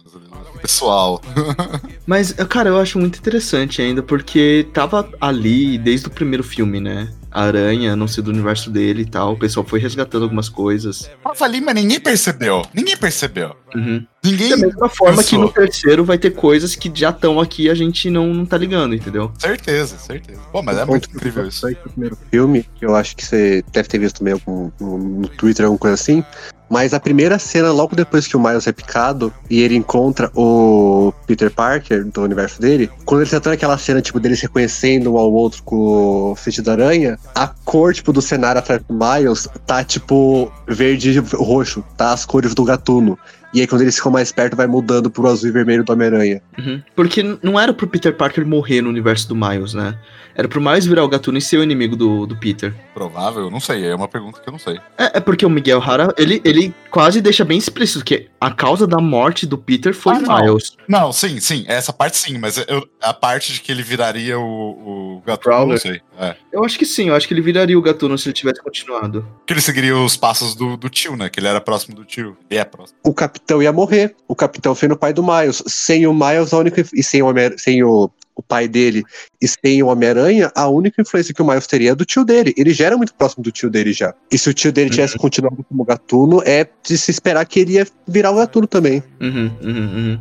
Tanto que tem uma cena em que mostra como o Mancha, ele sem querer, tipo, jogou a aranha do universo 42 pro universo do Miles, que a aranha tava pra picar o Miles de trança, né? O Miles do universo 42. Uhum, uhum. A, a Nicole apontou isso pra mim, tipo, quando a gente terminou de ver o filme. Se o Miles é uma anomalia, por que que o universo do o universo 42 do outro Miles não se desfez também? Porque aquele universo tá fugido do cânone dele. Não tem Homem-Aranha, não tem como seguir aquilo lá. Por que que aquele universo não se desfez? Tipo, o do Miles, o, o 1610 é uma coisa, porque você pode dizer que, tipo, ah, o Peter morreu, É, mas o o, Peter Miles. morreu agora, ele é o novo, novo Homem-Aranha, aham. O Miles tá seguindo o o Miles tá seguindo, tipo, a- os passos do Peter, ele tá passando pelos cânones, sabe? Uhum. Então tá estável ainda. Mas o outro universo não tem porque ele tá inteiro ainda. Porque fudeu tudo, tá tudo errado. Cara, eu, eu tô muito curioso de como eles vão fechar o arco, não desse Miles que a gente tá acompanhando, mas do Miles que virou, que virou gatuno. Porque assim, a gente não sabe nada dele, mas eu quero ver como eles vão desenvolver o Miles. Porque eu, eu, eu, não, eu não creio que o Miles do universo 16, 1610, né? É isso aí. Eu não, não creio que o Miles que a gente tá acompanhando vai simplesmente abandonar o universo 42. Deixar o caos que tá, sabe? Eu não lembro do- dos detalhes, mas eu tava vendo uma galera falar sobre o Hornet, que é tipo uma versão do Gatuno, que encontrou uma outra versão. Acho que o- é, o Peter Parker encontrou essa versão aí nesse universo do Gatuno. O Gatuno, é, eu acho que era o Aaron. Não lembro, não lembro dos detalhes. Mas é, ele conversa com o Gatuno e o Gatuno vira um super-herói, o Hornet. E aí, tipo, ele meio que vira. Se, se converte, né? Pode ser, talvez, né? Muito difícil, mas pode ser que esse Miles Gatuno aí acabe virando Hornet e aí o universo dele teria um herói também. Não um mas. Um dos gatunos, se eu não me engano, é o Spider-Punk. Em um dos universos, que é o Hobby. É que o Rob ele surgiu, primeira vez que ele apareceu nos quadrinhos, ele surgiu como gatuno. Então. Ele vira o Spider-Punk depois. Spider-Punk é, é hiper recente, galera. Tipo, coisa de 2010 pra cá. Mas então, aí que tá, só se o Miles conseguir converter, converter o Miles, entendeu? Mas acho muito difícil isso. Eu acho completamente possível. Você acha que ele vai converter o Miles? Eu acho completamente possível. E, e eu não só acho isso, como, tipo, eu acho que a questão do universo não se desfazer é, é meio proposital pra você mostrar que, tipo, dá, dá certo. Dá pra você criar a sua própria história, sabe? Por exemplo, a, a própria Gwen percebeu isso quando o pai dela não é mais capitão, é, então ele não vai morrer. Foi uma solução muito fácil, cara. Eu fiquei tipo, É. cara, é isso, acabou. Tá ligado? Então foi, foi nessa. Foi naquela hora que, tipo, ela percebeu que, tipo, dá pra mudar o destino das coisas. E o universo dela não colapsou. Então vai da boa. Eu acho que é meio proposital nesse sentido, tipo, as coisas podem funcionar, sabe? Eu não sei se o novo Miles, o Miles 2, o Kilometers, ele vai. é, ele vai, tipo, se converter. Porque eu acho que é muito difícil fazer isso sem as influências boas que ele teve. A única influência que ele tem agora é o tio dele, o Aaron. E o Aaron agora tá, tipo, muito mais preso como Gatuno do que ele tava antes. Porque ele não tem mais o irmão dele. A única coisa que ele tem é o sobrinho dele, que também tá na mesma vida que ele, e a cunhada dele. Tipo, ele não tem. Ele também tá, tipo, muito mais preso na vida de crime do que o Aaron do Miles tava. Cara, ele, ele, ele tem a memória do pai e ele tem a mãe. Ele não precisa de mais. E ele tem o Miles. Ele vai ser confrontado com um Miles que, tipo, o Miles do bem, o Miles que deu certo. Eu acho que vai ser tranquilíssimo pra eles fazerem isso. Tranquilíssimo. Eles vão tirar de letra. É, porque ele, ele, ele tá ali, sabe? Tipo, é você, beleza. Ele foi pro caminho ruim, mas, tipo, ele tem a mãe dele ainda. Ele tem a memória do pai. E ele vai ver uma versão dele mesmo que deu certo, que é do bem. Mano, eu acho que é tranquilo de, de- Aham. de tirar isso aí. É, eu, eu ainda. É que tem muita coisa pra ser resolvida pro segundo filme, sabe? Eles não deixaram, tipo, ah, precisa resolver isso. Precisa resolver muita coisa no- nesse segundo agora. É muito conflito pra resolver. Não é só, tipo, ah, beleza, mas precisa voltar, voltar pro universo dele. Beleza, mas o Miguel Hara tá perseguindo ele. Ah, mas pelo menos tem o grupo do da Gwen. Pera aí, mas também tem o Mancha chegando pra matar o pai dele. Muita coisa vai acontecer, sabe? É a intenção do Mancha, na verdade, nem é matar o pai dele. A intenção é só matar o Miles. E aí, no processo. Vai morre pai dele. Ele não quer matar o Miles, ele quer que o Miles seja o vilão, o rival dele. Ele quer ser um arco-inimigo só, ele quer ser uma pessoa grande, mano. É isso, é. é. Ele quer tirar Uhum. tudo que o Miles fez, incluir o pai dele. Mas uma coisa que o Luiz me disse no cinema que ficou meio assim é que a cena final da Gwen, ela começa a falar: É, fizemos esse grupo aqui e tal. Qualquer um. Eu eu não lembro, ela faz um discurso, né?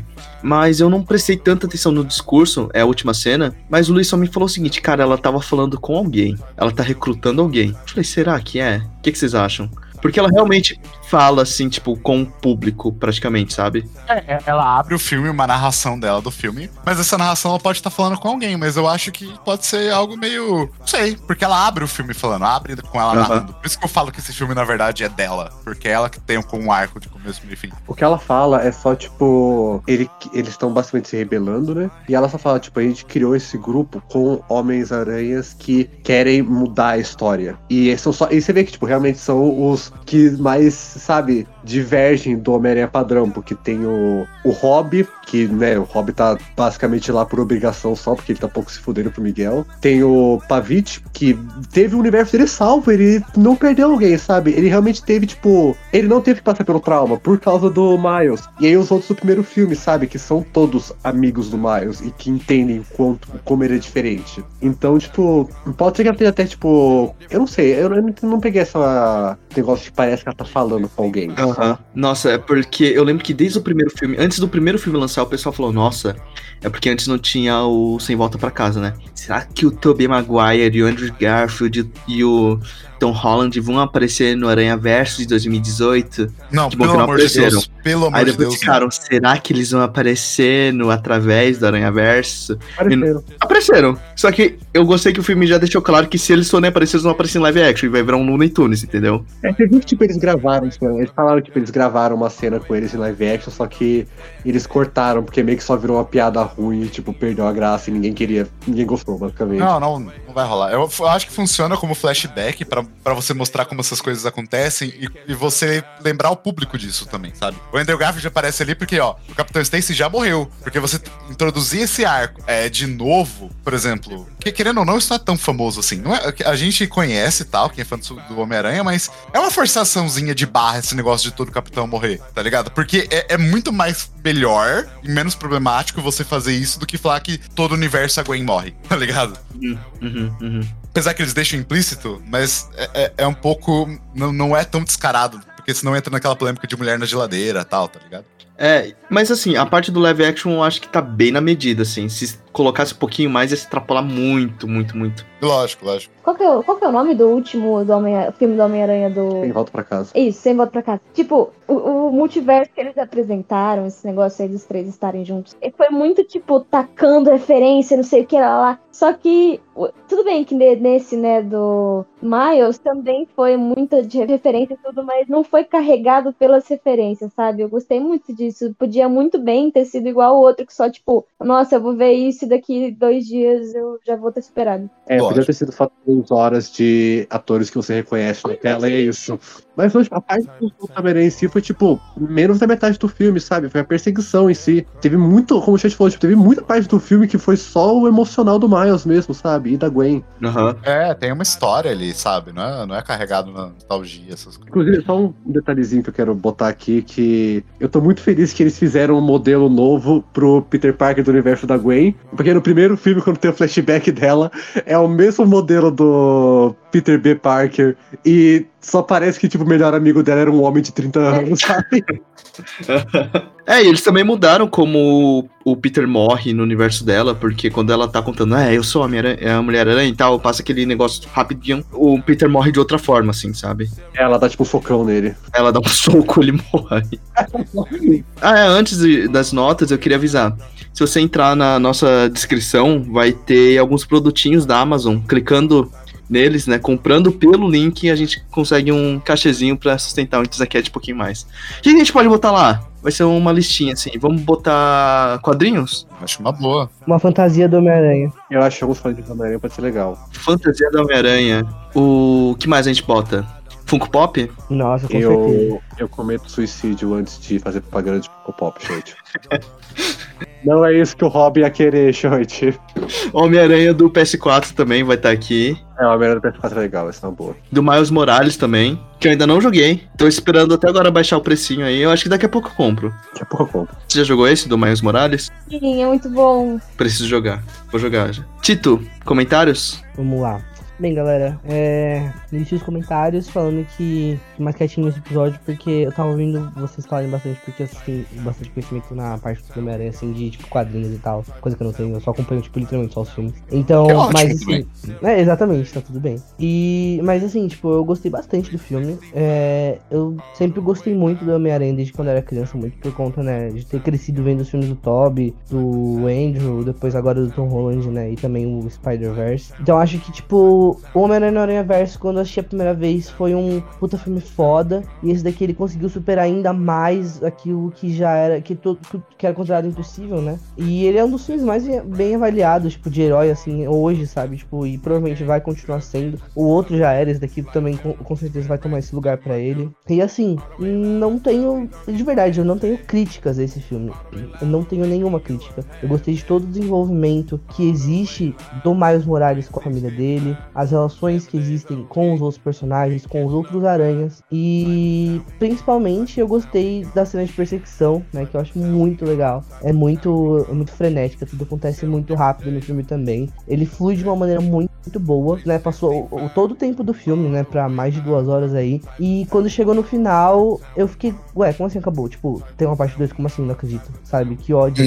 Eu não sabia que tinha uma parte 2. Então, pra mim, assim, foi um choque. Eu fiquei, como assim? Meu Deus do céu, preciso agora de outros filmes. Tipo, pare, pare tudo que você tá fazendo e começa a, a- o segundo filme agora, por favor. Porque, tipo, ele dá essa, essa ideia, né? Como tudo acontece muito rápido, você vai pegando esses, esses, esse- esses pequenos detalhes, né, aos poucos, cara, não tem como. Você fica muito entretido no filme. E foi isso que aconteceu comigo. Eu adorei, adorei, adorei muito esse filme mesmo. E eu gosto da forma também como eles trabalharam o multiverso. Eu achei isso bem legal também, tá? Muito melhor do que, que certos doutores estranhos aí fazem. Mas enfim. Nota, eu acho que eu vou dar um 10 pra ele, porque ele merece um puta de um 10, com certeza. E é isso. Tito, você não gosta do multiverso da loucura?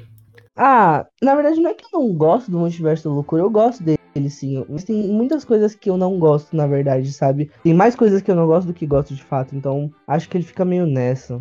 É, eu perguntei só, só pra saber. Eu senti um negócio aqui, eu. Vou entrar no- Vou entrar no seu letterbox só pra saber quanto você deu aqui nesse bagulho. Eu não lembro, eu acho que, tipo, quando eu achei a primeira vez eu dei, tipo, 4,5. Deve estar com 4,5 agora, mas ah, depois que o filme maturou bem na minha cabeça, nossa, não sei se eu gosto tanto dele assim. Quatro. Né, por aí. Pra quem você joga bola? Vou mandar a bola pro Enzão. Vai lá. Meus pensamentos finais é que foi muito. É incrível o jeito que eles. Tipo, todo o aspecto desse filme é incrível. As animações, não só como elas são únicas entre si, mas como elas conseguem se mesclar e como elas refletem refletem o estilo dos quadrinhos originais. É, é incrível. O da Gwen especificamente. É, as histórias, o jeito que eles conseguem dar, mesmo num filme sobre multiverso, sobre tipo uma história grande, tipo várias pessoas diferentes, eles ainda conseguiram deixar a história pessoal o bastante para ter os impactos emocionais que teve. Uma parte também que a gente não falou muito, mas a trilha sonora desse filme é maravilhosa, é incrível. Tudo, tipo, literalmente tudo sobre esse filme foi simplesmente, tipo, maravilhoso. E eu vou deixar um 10 também. Então é isso, passa a bola pra quem? Quer falar? Falar não, eu achei muito legal. Foi muito bom vendo no cinema. É, não, teria, não seria a mesma coisa ver em, em casa. É, eu queria só reforçar aqui que não é que eu não gostei do estilo da Gwen, tá? Eu achei muito pica, só não é pra mim, assim, pra, pra mim, pros meus olhos. Mas enfim, é 10, eu não tenho o que falar. Ter uma convulsão no meio da sala, não gostei. é do meu estilo.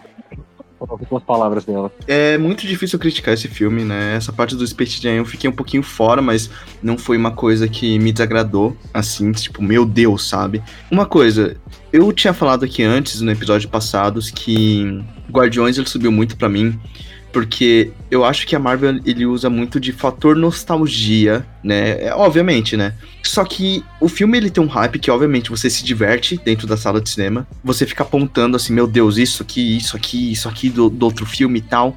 Só que esse fator nostalgia, ele tem um prazo de validade muito grande. Então, se você pegar Guerra Infinita, ele funciona muito bem. Porque a história, os personagens que estão lá, eles aparecem no momento que precisam aparecer, mesmo sendo de outros filmes, porque eles têm um papel ali. O- Em Ultimato, nem tanto. Então, Ultimato, ele tem um prazo de validade muito grande, assim, sabe? Eu assisti com o Enzo no cinema a primeira vez Ultimato, a gente assistiu pré-estreia. Foi uma coisa, assim, espetacular. Foi uma experiência maravilhosa. Eu não vou negar. Eu nem gosto muito do Ultimato, tipo, vendo agora, mas aquela experiência no cinema foi sem igual, cara. Foi incrível. Viu? Vendo agora. Vendo agora você pega e tem esse prazo de validade, sabe? Você olha pra trás e pensa, eita, né? Hum, mais ou menos. É, tipo, a história não correu bem. hum. É, Sem volta pra casa é a mesma coisa.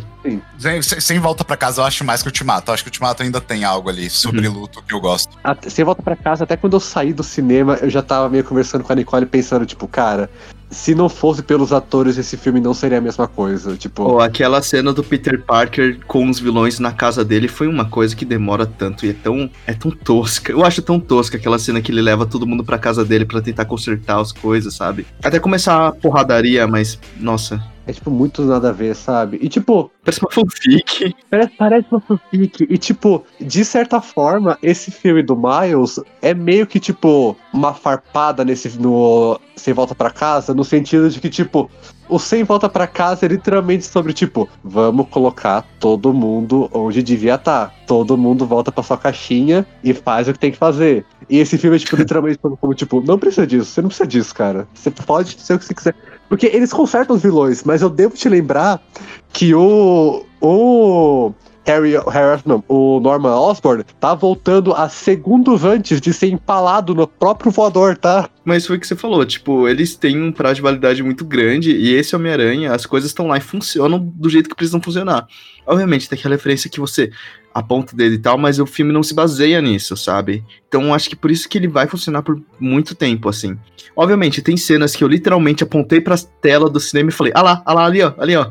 Ficou eu e o Luiz, assim, do- duas mãos assim, ali, ali, ali, ó. Ó, espetacular, ó, ó, ali, ó, tá vendo ali? Mas mesmo assim, tipo, não é uma coisa que ele se baseia totalmente, sabe? Que, tipo, se você tirar isso, o filme não vai funcionar. Se você tirar o fator nostalgia do Sem Volta é, pra Casa, cara, ele não, não, não funciona. Não dá vira você. um filme medíocre, sabe, mano? Vira um filme meia boca, cara. Tipo, porque é só um monte de vilão aparecendo e lutando e depois voltando pra casa, sabe? Aham. Então, mas assim, eu não senti tanta falta. Eu não achei que o final foi tão abrupto assim. Eu tava com medo do filme ser que nem Duna, sabe? Que parece que o filme só picotaram no cap cut, assim, sabe? Botaram os créditos. E pelo menos eu não senti tanto nesse aqui. Realmente pareceu tipo, ok, essa aqui é a primeira parte, vamos pra segunda. E o que eu gostei também, os créditos são muito bonitos. Que nem o primeiro filme. Nossa, eu amo tanto os créditos do primeiro filme. Vocês lembram que começa a tocar Elevate? E eles são tipo num pop art, assim, os Homem-Aranhas. Cara, eu acho muito bonito. E nesse aqui eles usam aquarela pra fazer os créditos, cara. Eu achei muito bonito também. Mas enfim, é 10 também. 10. Vou passar pro Renato. É, eu tenho um, um novo evento canônico que pertence a todos os senatos de todo o universo. Qual? Todos os senatos de todo o universo dão 10 pra esse filme. é, pô, cara, eu achei fantástico. Eu amei esse filme. é, eu acho que fala muito sobre escolhas e arrependimentos que você pode ter na vida. Tipo, são escolhas que você faz, sabe? Tipo, no sentido, Uhum. tipo, como você quer agir, como, quem você quer ser, sabe? E, e eu acho que isso é muito incrível, principalmente pensando no Homem-Aranha, sabe? Tipo, Aquela cena que, obviamente, tem todo esse discurso dos pais dele, né? Porque o Homem-Aranha, o Miles quer ser o Miles, ele quer fazer a faculdade que ele quer, ele não quer que as pessoas ditem o que ele quer fazer. Isso, obviamente, vira uma coisa muito grande dentro do filme com o Miguel O'Hara, mas é aquela frase que ele fala, né? Ah, eu tô cansado de todo mundo me dizer o que eu tenho que fazer. Vou fazer as coisas do meu jeito. É, em inglês é muito legal, né? Tipo, nah. A me- Né? é, é, pô, cara, é muito lindo isso, cara. É muito, tipo, você, você tomar controle da sua história, sabe? Eu não sabia que era isso que ele falava. É, Como assim? Porque é, tipo, eu tô vendo um monte de meme que é só, tipo, a cara do falando, nah, I'm do it myself. E eu não tava entendendo por quê, porque eu não vi inglês. Eu não sabia que era isso que ele falava. Pois é, cara. Nossa, é muito especial, cara. Eu acho que, tipo, suas escolhas, suas consequências. Eu acho que o Homem-Aranha tem muito a ver com consequências também. Mas você pode tentar, mesmo que as consequências venham, acho que a ideia é você tentar fazer o possível, sabe? O que vier, veio, mas o, o- o- você não pode aceitar alguém falar que, tipo, a sua vida tem que ser de tal jeito sem você tentar. E o Miles vai tentar. Então, acho que é isso. A gente falou de. Nossa, se eu pudesse, eu ficava aqui por muitas horas falando sobre esse filme, cara. Foi longo, cara, mas dá pra falar mais ainda. É que o meu TikTok, o meu Twitter, virou uma coisa assim, que é só isso agora. Uhum. O que, que foi, Enzo? saiu muito baixinho, saiu muito baixinho. Bota isso no episódio, por favor. Beleza. Mas enfim. Falamos sobre Homem-Aranha através do Aranha-Verso. Estaremos aqui, se tudo der certo, próximo ano, pra falar sobre Home- Homem-Aranha. Como é que é? Homem-Aranha. Como... Além do Beyond. universo. Além Beyond. do Aranha-Verso. aham. É, É, classifica a gente no Spotify, vai ter lá classificar quantas estrelas, etc. Compartilha com quem você acha que vai gostar do episódio, alguém que goste de, de Aranha Verso, enfim. Ficamos por aqui. Ah, é, né? Redes sociais de vocês, onde a gente encontra vocês? Enzo, Renato, Nicole. Eu não fora da- desse podcast de imaginação. O Instagram é Nossa, legal. bonito. O Instagram me baniu, cara. Eu não tenho rede social. É verdade, né? Mas você tem Twitter. Eu não, eu não tenho. É pessoal. Você- como- Você fala coisinhas no Twitter. Você compartilha no Twitter. Twitter. Então, bom, se quiser me seguir no Twitter, é arroba i underline ney, é y-e-e underline n-e-y. Eu não falo muita, muita coisa boa, mas se quiser me seguir, pode me seguir. Eu não tô no episódio. Ah, É, você não tá no episódio. Ah, entendi. Ah, quem quiser as redes sociais da Nicole é só assistir, então. Só ouvir o episódio de Avatar que vai estar lá, então. Ah, é. Renato. Cara, meu, meu Twitter é arroba engtenzin, do Avatar Eng. Então, Avatar Eng e Tenzin, o filho dele. Até o presente momento, esse é meu Twitter. Inclusive, a gente falou bastante, a gente citou bastante Avatar. A gente até agora não fez episódio de Korra, né? No episódio É. de Avatar, a gente falou, ah, a gente vai fazer episódio de Korra. Faz quantos Inclusive- anos que tá o Avatar? Inclusive, o episódio de. o episódio de Avatar, que tá o Enzo e Nicole, é um dos episódios que são mais ouvidos aqui do Intesacast, sabia? Deixa eu procurar aqui. Tá no top Tá 10, que eu sei. Sucesso, Ah, Avatar cara, é sucesso. né, mano? Todo mundo odeia a gente. Todo mundo odeia, não, todo mundo Você travou, não vi nada. A gente Você- odeia a gente. Que bom, porque eu ia eu falar que todo mundo. Eu ia falar que todo mundo ama a gente, mas eu falei que todo mundo odeia a gente sem querer. Saiu sem querer.